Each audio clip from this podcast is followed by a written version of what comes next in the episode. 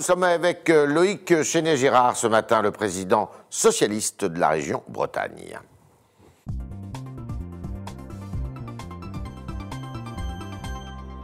Loïc Chenet-Girard, bonjour. Bonjour. Alors, euh, il y a des élections, en principe, des élections euh, régionales au mois de juin, dans la deuxième quinzaine du mois de juin. Elles vont pouvoir avoir lieu. Nous saurons ça dans quelques semaines. Je crois que les Français, pour le moment, sont tous euh, concentrés sur euh, le sujet de ce Covid, des vaccins. Tout le monde veut en sortir. Tout le monde est un peu déprimé par la situation. Et début avril, nous saurons si ces élections auront lieu ou pas. En attendant, tout le monde est concentré sur la situation sanitaire. Alors, votre région, qui est la région Bretagne, est plutôt moins touchée que les autres régions françaises. Euh, néanmoins, apparition d'un variant dans les Côtes d'Armor. vous en savez plus? Vous êtes inquiet? Nous ne sommes pas inquiets d'abord parce que les choses sont sous contrôle, que nous avons très peu de monde relativement euh, par rapport au reste de la France euh, aux urgences et en, réa, que la vaccination monte en Bretagne comme ailleurs. Et effectivement, il y a ce, variant qui a été détecté. Variant breton. Nous attendons de savoir, oui, Trégorois, breton, nous attendons de savoir ce qu'il euh, représente exactement. Mais pour le moment, il n'y a pas d'incidence sur la population. Il faut que chacun reste calme et qu'on continue à vacciner en Bretagne comme ailleurs. Et vous vaccinez à un rythme soutenu euh, Le même rythme que le reste de la France. Oui. Vous avez des vaccins? Nous avons les mêmes euh, taux de vaccination que le reste de la France. On est à 5% de la population, 5% pardon, de, oui, de la population française, et 5% des vaccins arrivent en Bretagne. C'est à peu près équivalent. D'accord. Et tous les médecins de ville, tout le monde est associé, les pharmacies Les maires sont très engagés pour ouvrir euh, des centres de vaccination et ça, vaccine euh, comme partout dès que les vaccins arrivent. Ce que les gens veulent, c'est que les vaccins arrivent le plus vite possible et qu'on en sorte. Comme vous êtes une région moins touchée, vous recevez des malades aussi d'autres régions. Vous en avez reçu combien? Ah, nous avons reçu quelques dizaines de malades pendant la première euh, séquence. Et là, dernièrement, nous en avons reçu quelques-uns à Rennes ou à Brest. C'est un acte de solidarité dont on est fier. Et puis, encore une fois, je le redis, personne ne s'inquiète, il y a de la place euh, dans nos systèmes hospitaliers, puisque nous avons la chance d'être moins impactés pour le moment que le reste de la population. Alors, comment euh, jugez-vous la gestion de cette euh, épidémie par le pouvoir exécutif? Il y a beaucoup de critiques qui viennent ici et là, des régions, des départements, des communes, qui disent que le dialogue a été compliqué, qu'elles sont rarement ou ils sont rarement consultés. Qu'est-ce que vous dites, vous? D'abord que c'est une crise épouvantable et que personne ne doit faire le malin dans la période. Ensuite que dans la première séquence, il y a eu effectivement un emballement et une organisation au niveau national sans que les collectivités locales, sans que les régions aient pu être mis autour de la table pour faire des propositions. on a vécu toutes les séquences un peu tristes, euh, voire euh, dramatiques, sur les sujets de masse, sur les sujets de tests, etc. Aujourd'hui, le gouvernement est dans une posture qui consiste à dire qu'on peut régionaliser certaines actions ou localiser certaines mesures. Et je pense que c'est la bonne démarche. Oui, mais ça la va bonne démarche parce que ça permet, de, de encore une fois, d'adapter la situation à chaque cas. Oui, mais alors justement, comme vous, vous êtes moins touché que, que les autres, vous pourriez dire, bah, vous pourriez assouplir chez nous. Alors, les mesures euh, régionalisées, elles sont jamais assouplies, elles sont toujours durcies. Ce que je veux dire là d'abord, c'est que ça ne marche que si tout le monde est responsable. Et effectivement, nous pourrions envisager, pourquoi pas. Vous l'avez pas demandé Si, nous avons demandé des choses. Nous avons demandé des choses sur la culture, nous avons demandé des choses sur le sport. Et alors Nous avons demandé des choses sur le, changement d'horaire de couvre-feu.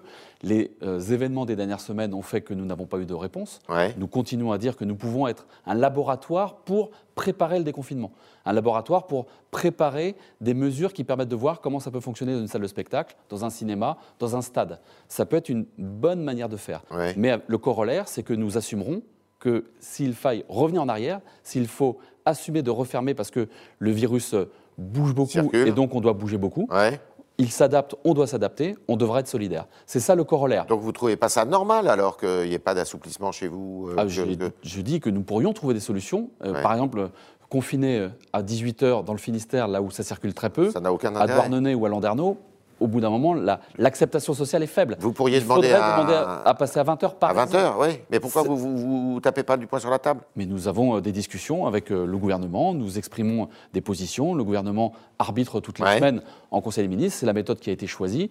Euh, moi, je suis un républicain, j'assume mes responsabilités et je continue de faire des propositions. Et ces propositions, elles ont été exprimées dans une logique de préparer encore une fois des choses pour le reste Vous parliez d'acceptation, d'acceptabilité euh, de la part de la population. Vous sentez que ce, niveau d'acceptation euh, est, en train de baisser? Nous sentons partout qu'il y a une fatigue. Mmh. Et euh, comme tous les autres élus, je demande bien entendu à ce que chacun fasse preuve de courage, de sens de, de responsabilité, assume les gestes barrières et puis pousse à la vaccination.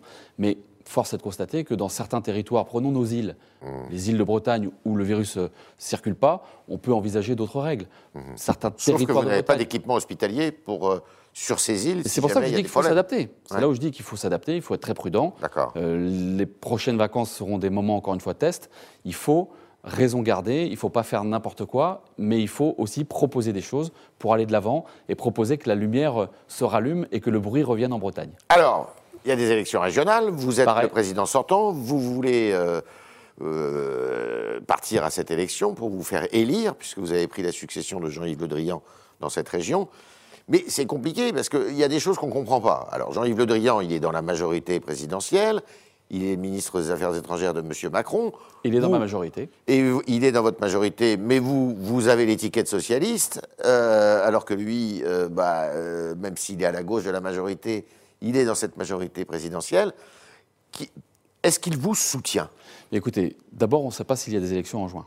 Non, mais... On va attendre début, début, début avril. D'accord. Ensuite, pas de langue de j'ai une majorité. Non, pas de langue de bois. Ensuite, j'ai une majorité qui va des communistes aux marcheurs. Ouais. Et moi, je suis resté euh, euh, socialiste. Et j'assume cette présidence depuis 4 ans. Et ça se passe très bien. Et tout le monde a voté tous les textes tout ce que nous avons mis dans les Pourquoi vous n'avez pas rejoint la majorité présidentielle? Parce que je pense qu'on peut euh, assumer de vouloir euh, dans ce pays une droite et une gauche et dire mmh. que changer de camp, changer d'étiquette, changer de dossard pour pouvoir euh, gagner une élection n'est pas ma manière de faire. Mais je travaille avec des marcheurs qui sont dans ma majorité, qui sont issus de la gauche et qui travaillent avec moi et qui assument avec moi les textes que nous. Alors, il faut quand même planter le paysage. dans cette élection, il y, a, vous qui allez partir pour le Parti socialiste. Il y a Madame Le Callennec qui est euh, pour la majorité, euh, pour le pardon, pour l'opposition euh, LR. Il y a Gilles Pernel pour le Rassemblement national. Vous avez deux candidats écologistes et vous avez Thierry Burlot qui lui est censé représenter cette majorité présidentielle. Écoutez, pour le moment, Thierry ne s'est pas annoncé. Il est mon vice-président. Ouais. Nous avons encore eu des réunions ces derniers jours où il est à mes côtés pour avancer sur les dossiers il prendra sa décision et il assumera ses responsabilités. Moi, je dis que j'ai une majorité composite, large, qui va des communistes aux marcheurs. On avance depuis 4 ans. J'ai une ligne, j'en ai pas varié. J'ai une couleur politique, j'en ai pas varié. Et moi, j'ai proposé à tout le monde de rester à bord. J'ai proposé à tout le monde de rester à bord et de se présenter aux Bretons et aux Bretonnes. Mhm. Nous verrons ce que chacun fera. Euh, est-ce que vous attendez que M. Jean-Yves Le Drian se manifeste ils disent pour qui eh bien, ils pourraient voter dans cette région. Jean-Yves Le Drian est un ami. Jean-Yves Le Drian euh, est euh, un très bon ministre qui sert la France, est un homme politique important en Bretagne. Je respecte parfaitement ses positions. Pour le moment, il ne s'est pas exprimé et je ne parle jamais à sa place. Mais euh, comment vous allez faire si, si, lui se déclare pour un autre candidat, par exemple. on n'en est pas là aujourd'hui. Et le sujet n'est pas euh, le choix de Jean-Yves Le Drian. Le sujet, c'est qui euh, décide, souhaite partir au régional en Bretagne. Nous verrons ça dans quelques semaines. La ligne qui est la mienne est une ligne de rassemblement. Je rassemble très largement toute une partie de l'échiquier régional au service des Bretonnes et des Bretons. Et je ne joue pas la présidentielle avant l'heure. Je m'occupe de la Bretagne, je suis au service des Bretonnes et des Bretons, avec une vision politique que j'assume une étiquette politique que j'assume sereinement et tranquillement, et je me concentre sur mon territoire et sur l'ambition. Alors c'est une terre qui est volontiers centriste, hein, euh, social-démocrate, chrétienne-démocrate, enfin on est euh, entre centre-droit et centre-gauche. Euh, ça va se jouer là, c'est là que ça va se jouer, non Sur ces voix centristes précisément. Écoutez, ces voix centristes, elles devront effectivement faire un choix. Mmh. Et je suis un social-démocrate convaincu, un Européen déterminé, au service d'une Bretagne qui se sent à l'aise dans ses baskets, qui a une vraie ambition pour l'avenir, une vraie identité qui est une chance, et puis avec des hommes et des femmes courageux qui bossent. Région d'ailleurs, une des seules régions de France où le Rassemblement national progresse, mais n'est pas en position, je dirais, d'arbitre euh, plus que ça. Ne faisons pas les malins et continuons à travailler. C'est pour ça que je parle aux ouvriers, c'est pour ça que je parle aux salariés, du public et du privé, c'est pour ça que je dis que je veux garder de la production en Bretagne. C'est pas euh, juste par rapport à notre responsabilité, c'est parce que je veux redire qu'il y a d'autres solutions que le Front National. D'accord. Et j'en représente une. Alors, euh, on va passer en vue quelques sujets qui sont euh, brûlants dans votre région. L'écotaxe, qui est revenu euh, la semaine dernière sur le devant de l'actualité pour les poids lourds. Est-ce que, qui avait fait couler beaucoup d'encre, on se souvient des bonnets rouges dans votre région de Bretagne, il y a quelques années du temps de Madame Ségolène Royal. Est-ce que vous êtes pour ou contre le retour de cette écotaxe? Je suis contre et il n'y en aura pas. Quelle que soit la formalité. Non. Je pense que la fiscalité peut être un outil pour la transition écologique. Oui. Mais je pense que l'échelle n'est pas la bonne. l'échelle régionale n'est pas la bonne. Déjà, l'échelle nationale ne me semble pas forcément la bonne échelle. L'Europe est peut-être la bonne échelle pour faire cette transition, notamment parce qu'il faudra bien rembourser la dette Covid et que cette fiscalité européenne du futur, elle pourrait peut-être s'appuyer sur le carbone. Ça, c'est mon avis. C'est très injuste de donner cette patate chaude aux régions. C'est très injuste parce qu'il y a des régions péninsulaires comme la Bretagne qui n'ont pas de flux. Madame Pécresse la revendique, hein, cette oui, mais les flux arrivent vers Paris. Mhm. Les flux passent par euh, euh, mes amis d'Occitanie ou, d'Aquitaine ou par euh, le oui, Grand alors que vous, vous êtes préservé. les régions de flux vont avoir du flux et les taxis vont avec. Les régions qui se retrouvent en, péninsule avec des valeurs ajoutées plutôt faibles dans leur, dans leur matière première. Et vous, vous n'avez pas besoin de ces ressources-là bah, On a tous besoin de ressources, mais on se retrouve avec des économies qui ne sont pas les mêmes. L'économie bretonne, qui livre à Paris pour nourrir Paris, se retrouverait taxée. Les, les éoliennes, pour ou contre? Ah, pour. Pour les éoliennes, pour les éoliennes en mer, pour les éoliennes flottantes au large. Mais pas pour les éoliennes terrestres. Nous avons un plan éolien sur Terre, nous en avons. On arrive là aussi à des niveaux d'acceptabilité qui commencent à être complexes, mais quand elles sont portées par des élus locaux avec une vision claire de ce que l'on veut faire, ça fonctionne bien et nous en avons encore en Bretagne qui se développe. D'accord. Et l'autre sujet important, c'est évidemment l'emploi avec euh, quelques dossiers chauds. Euh, qui, euh, notamment la fonderie de Bretagne. Notamment la fonderie de Bretagne, mais on a eu aussi des moments compliqués sur Nokia, il y a quelques temps, à sur Hop Morlaix. Sur tous ces dossiers, on travaille de concert avec les acteurs du territoire, avec les élus locaux, avec bien entendu le ministre. Bruno Le Maire pour faire en sorte de trouver des solutions. Et sur Fonderie de Bretagne, j'ai clairement exprimé une position, c'est qu'on ne peut pas se départir de cette unité de production industrielle, qui effectivement est sacrément secouée par l'arrêt du diesel à terme, mhm. mais qui doit se renouveler. La fonderie fonte est certainement en fin de vie pour l'automobile, ou en tout cas on en aura moins besoin, mais on a besoin de fonderie aluminium, et l'État, la France, ne peut pas se départir de cette capacité industrielle, on ne doit pas la laisser partir à l'autre bout de l'Europe. D'accord. Alors, vous êtes socialiste, il y a des élections présidentielles, il y a une élection présidentielle d'ici à un an, un peu plus d'un an. Vous allez soutenir qui? On n'en est pas là on n'en est pas là parce on parle de beaucoup de Madame Hidalgo. Eh ben, écoutez, nous verrons le moment où elle aura exprimé sa position. Ce que je souhaite, c'est que les sociodémocrates euh, trouvent une manière de se régénérer, parce qu'effectivement, en France, on ne peut pas dire qu'on soit en très grande forme, mhm. mais on a des capacités, des ressources, et quand on va à l'échelle européenne, nous faisons partie d'une force qui reste importante, qui est d'ailleurs en, partie euh, dans le territoire de progrès chez euh, Emmanuel Macron. Donc nous sommes dans des situations là où il faudra un jour recomposer. Nous le voyons bien. Vous avez voté qui en 2017 J'ai voté qui en 2017 Moi, j'ai voté Emmanuel Macron en 2017. Au premier tour et au deuxième tour? J'ai voté Emmanuel Macron au premier tour et au deuxième tour. Et je l'assume. Et vous n'avez pas voté Benoît Hamon? Je n'ai pas voté Benoît Hamon par rapport à une ligne que j'estimais euh, pas cohérente par rapport au pays. D'accord. Je l'assume très sereinement. Et est-ce que Mme Hidalgo pourrait être davantage cohérente avec euh, votre ligne? Il faut euh, construire un projet, il faut donner une ligne. Il faut que les sociodémocrates s'expriment clairement sur ce que nous voulons faire pour la production, pour euh, la transition écologique, ce que nous voulons faire pour l'énergie, ce que nous voulons faire pour l'agriculture. La Bretagne a une vocation, c'est de nourrir une partie de la France. quelle est notre ligne? Moi, je dis qu'on doit produire et qu'on doit assumer en même temps la transition écologique. Que répondez-vous à ceux qui disent que Emmanuel Macron est un président de droite? C'est un président de droite pour vous? C'est un président qui a pris euh, deux premiers ministres de droite successifs et qui a des marqueurs de droite dans son gouvernement, avec Bruno Le Maire, avec euh, Darmanin. Ouais. Euh, Vous le regrettez? Mais qui a aussi des hommes de gauche. Et je félicite tous les jours ce gouvernement de voir Jean-Yves Le Drian à bord pour le Quai d'Orsay. Voilà, c'est un moment, un moment où effectivement il y a des recompositions en cours. Je pense que ce pays a besoin d'une recomposition et qu'il n'y aura pas euh, les gentils contre le méchant Front National. Ça, ça ne marche pas. Il y aura vraisemblablement des progressistes contre des conservateurs, des sociaux-démocrates contre des euh, euh, libéraux. Et cela L'opposition droite-gauche n'a pas disparu pour vous? Moi, je ne le crois pas. En tout cas, je crois que si on fait croire aux Français, ou si on explique aux Français qu'on va être tous les raisonnables ensemble contre les extrêmes, on va perdre les Français. Parce je pense que c'est une erreur. Vers les, vers les extrêmes? Et Parce que la démocratie, c'est l'alternance. Et que si dans un concours de circonstances, on s'unit tous pour dire euh, faisons barrage, une fois, deux fois, trois fois, à un moment donné, l'alternance, elle est obligatoire. L'alternance est obligatoire. Et donc, j'entends que certains trouvent que c'est un peu mou, un peu tiède, la gauche, la droite, mais c'est quand même des sujets qui sont intéressants parce que c'est ce qui permet la démocratie. À chacun après de débattre, de construire une ligne, de construire une stratégie. Nous sommes avec euh, Loïc Chenet-Gérard ce matin au Talk du Figaro et on va continuer avec vos questions, chers internautes, qui sont posées par Vincent Lenoble.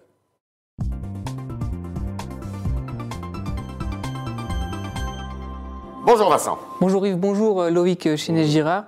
Une première question de Myriam sur euh, Twitter. Comment favoriser l'apprentissage du breton par les jeunes, les enfants, comme cela peut être le cas par exemple au Pays Basque ou en Corse? Écoutez, d'abord en Bretagne, nous avons deux langues, le breton et le gallo, égale dignité des langues.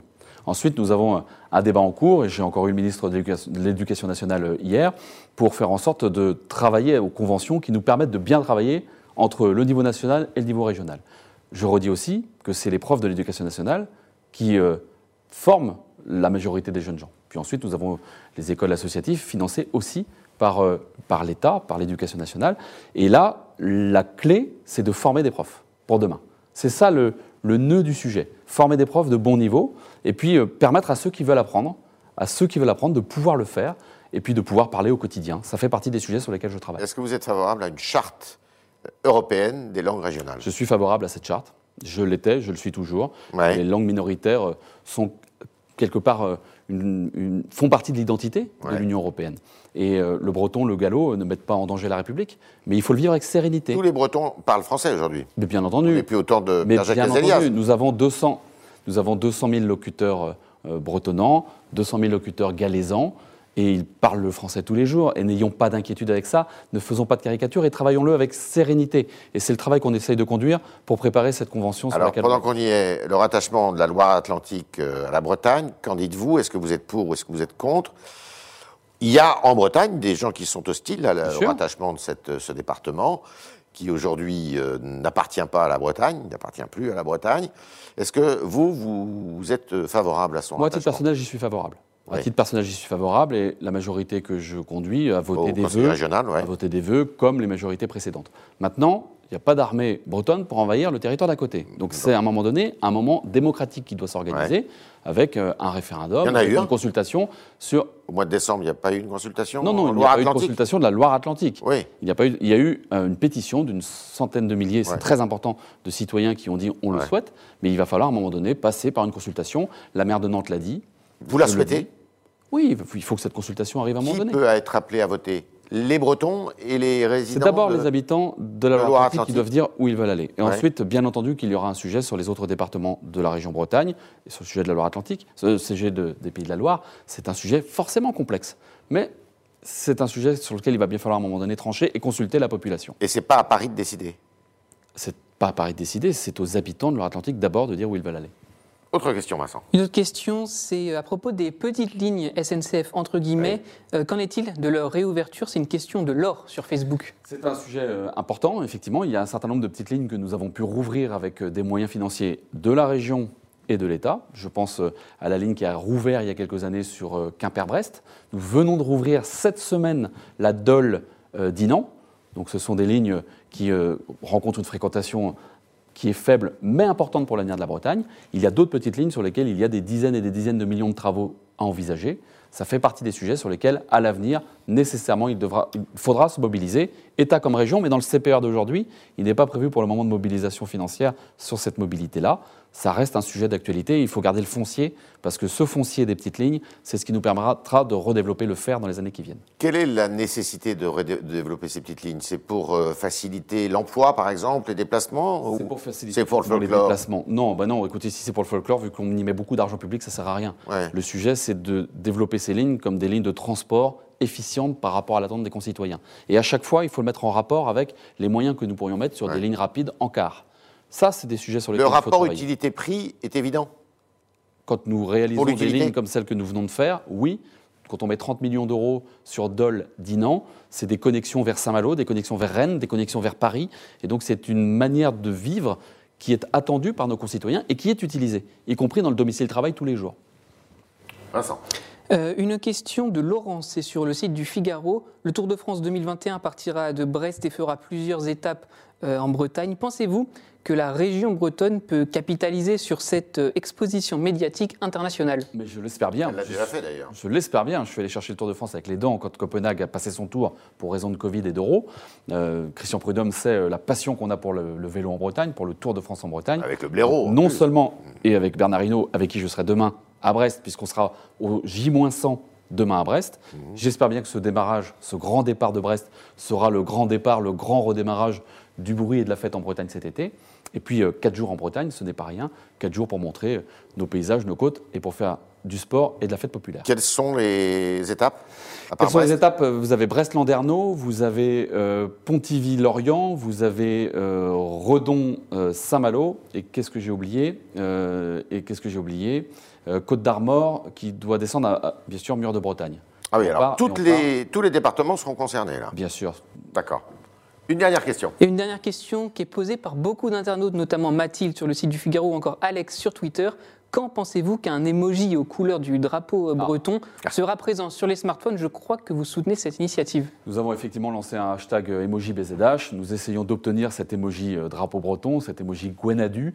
Nous y travaillons. Il y a toute une communauté qui nous pousse. Là aussi, ça fédère la Bretagne. Là aussi, c'est notre identité positive sur les réseaux sociaux. Et donc, on y travaille. Et j'espère bien être entendu par euh, ceux qui décident, et ceux qui décident, ils sont de l'autre côté de l'Atlantique. Merci Loïc Chenet-Girard de vos réponses. Merci, d'avoir euh, répondu à toutes nos questions, aux questions des internautes qui étaient nombreux ce matin. Merci à vous et merci à Vincent Lenoble qui s'est fait euh, votre porte-voix. Et évidemment, à demain, si vous le voulez bien.